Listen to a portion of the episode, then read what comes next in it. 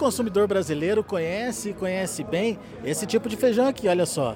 O famoso carioca, inclusive criação do próprio Instituto Agronômico de Campinas, né? Mas olha só a diversidade de feijões que a gente tem aqui em cima dessa mesa, todos produzidos é, lá pelo Instituto Agronômico de Campinas. Aqui ao meu lado o Alisson Chiorato, ele é pesquisador lá do Instituto Agronômico e vai ajudar a gente a entender o potencial que hoje o setor tem é, em termos de diversificação é, dos feijões a serem colocados, tanto na mesa do brasileiro quanto lá fora no mercado externo. Alisson, afinal de contas, a gente é, sabe é, da história do carioca, né?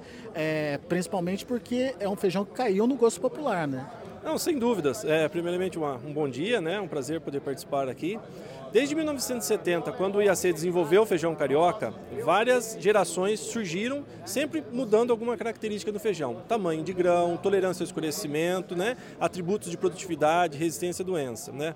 Esses atributos fizeram com que o feijão carioca crescesse muito no mercado interno, que é o Brasil. Só que o Brasil, ele apenas é, é o único país que consome o feijão carioca. Tá?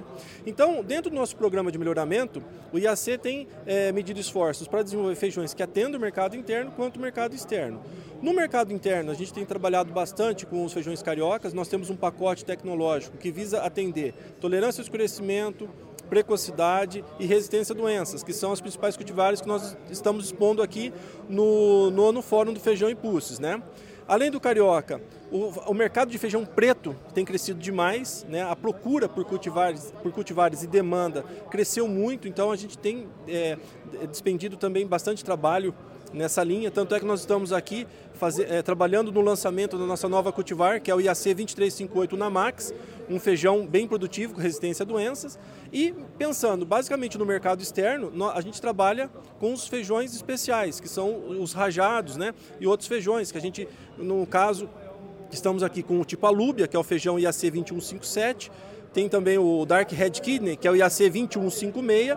E basicamente também o IAC 2153, que são é, feijões que a gente procura explorar a, a, exportações. Feijões como bolinha, bolinha vermelho, o próprio vermelho, né, que é o vinagrinho que nós conhecemos, e o e até mesmo o próprio tigre são feijões que a gente são mais atribuídos internamente, né, que a gente trabalha. No caso do tigre, esse é um feijão que, é, embora ele seja pintado, mas é muito parecido com o tipo carioca, a gente desenvolveu para tentar alavancar o mercado interno e externo também, que é um feijão que o americano explora bastante, principalmente com exportações para o México.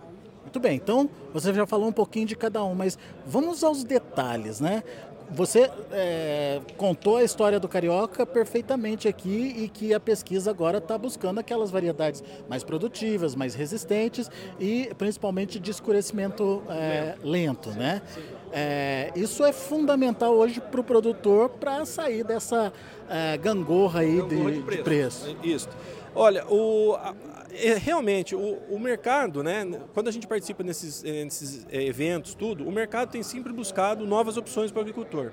E o, dentro do carioca, a gente, ah, quando você, eh, você mencionou a tolerância ao escurecimento, essa é uma característica hoje que a cultivar deve apresentar, porque tem sido não só é, buscada pelo empacotador, como pelo agricultor devido à possibilidade, muitas vezes, dele poder armazenar esse feijão por um período de tempo, né? Então ele, ele espera é, um melhor preço para ele poder é, fazer a comercialização do seu produto. Então é uma característica que a gente tem sempre buscado, não só nos feijões precoces, como também nos de ciclo normal. É um atributo que, tem, que a gente está buscando muito e os e as, nossos próximos lançamentos também virão com essa característica.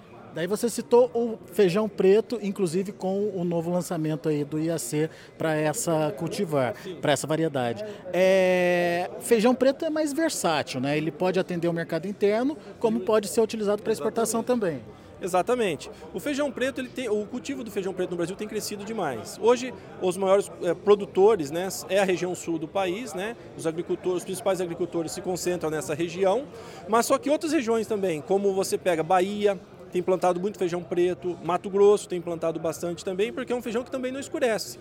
Então ele se torna versátil para o agricultor e para quem também for querer fazer exportação.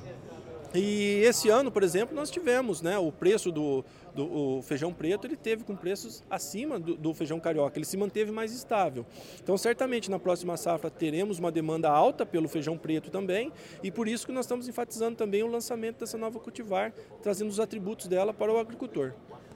Desses que você colocou aqui, que são os é, produtos mais focados ou que podem atender também à exportação, que, que você destacaria? Qual deles você acha que tem aí um potencial grande de atender o mercado externo? Olha, nesse ano a, a, nós temos visto bastante o feijão alúbia, que é um feijão branco, né, que é um tipo branco argentino. Esse feijão tem sido muito procurado pelas empresas para exportação. Um feijão que já foi muito demandado é o Dark Red Kidney, que é esse vermelho aqui. É, esse ano a gente achou que o mercado dele está meio travado, assim, a procura por esse tipo de grão foi pequena. Eu falo, quando eu falo na procura, é de sementes para cultivo, tá? Não falo na parte de exportação, tá? E, e nós estamos fomentando, né, esse novo tipo, que é o, o Navy Beans, que é um feijão com grão bem pequenininho, parece até um grão de soja, mas ele é feijão comum, né, que é um feijão exclusivo para exportação. O inglês consome muito esse feijão e ele chama Navy porque ele é muito utilizado na, na Marinha Americana, principalmente como feijão enlatado. Né? Então esse é um feijão que o Brasil está começando a produzir e algumas empresas já fizeram a exportação desse feijão, dessa cultivar, que é o IAC 2154. É, o tipo de grão chama Navy Beans, né? Nós temos como se fosse o tipo do carioca, né? O grão carioca. Esse aqui chama Navy Beans, por isso que até é Navy, né? Navy de, de marinha, né? Então é um feijão que a gente acredita que possa conquistar mercado também. Tem potencial. Tem muito potencial. E novamente, né, ressaltando o tigre, né, que foi um feijão desenvolvido até pelo IAC há um longo tempo. Nós chegamos a segurar essa cultivar e não lançamos porque na, esse tipo de feijão, para ser exportado, tinha que ter a necessidade dele ser tolerante ao escurecimento. A primeira, a primeira cultivar que nós desenvolvemos ela era suscetível. Então nós sabíamos que isso teria problema. Então nós voltamos à pesquisa, fizemos novas seleções para deixar o feijão tolerante ao escurecimento e está tendo muita procura esse feijão. Só que o IAC está trabalhando de forma contratual, né? fechando o contrato com as empresas para que não tenha também uma super oferta desse produto e acabe atrapalhando muitas vezes o agricultor na sua produção e depois não consiga vender ah, tudo que for produzido. Ou seja, temos uma diversidade de feijões muito grandes aí, uh, que o produtor precisa conhecer, entender e, obviamente, é, pesquisar o potencial que cada um tem, pra, seja para a própria região ou seja até para exportação. Sem dúvida, o nosso programa tem, eh, tem apostado muito nisso, muitos investimentos foram realizados. Além do feijão comum, é importante destacar aqui também que nós temos o feijão o Vigna, né, que é o feijão arroz, tem o feijão mungo, que também foi desenvolvido também procurando trazer novas oportunidades para o agricultor, para que ele não fique só amarrado num tipo de feijão e que a gente consiga contribuir né, com a cadeia de produtiva, tanto é, interna quanto externa. Alisson, para onde vai a pesquisa agora?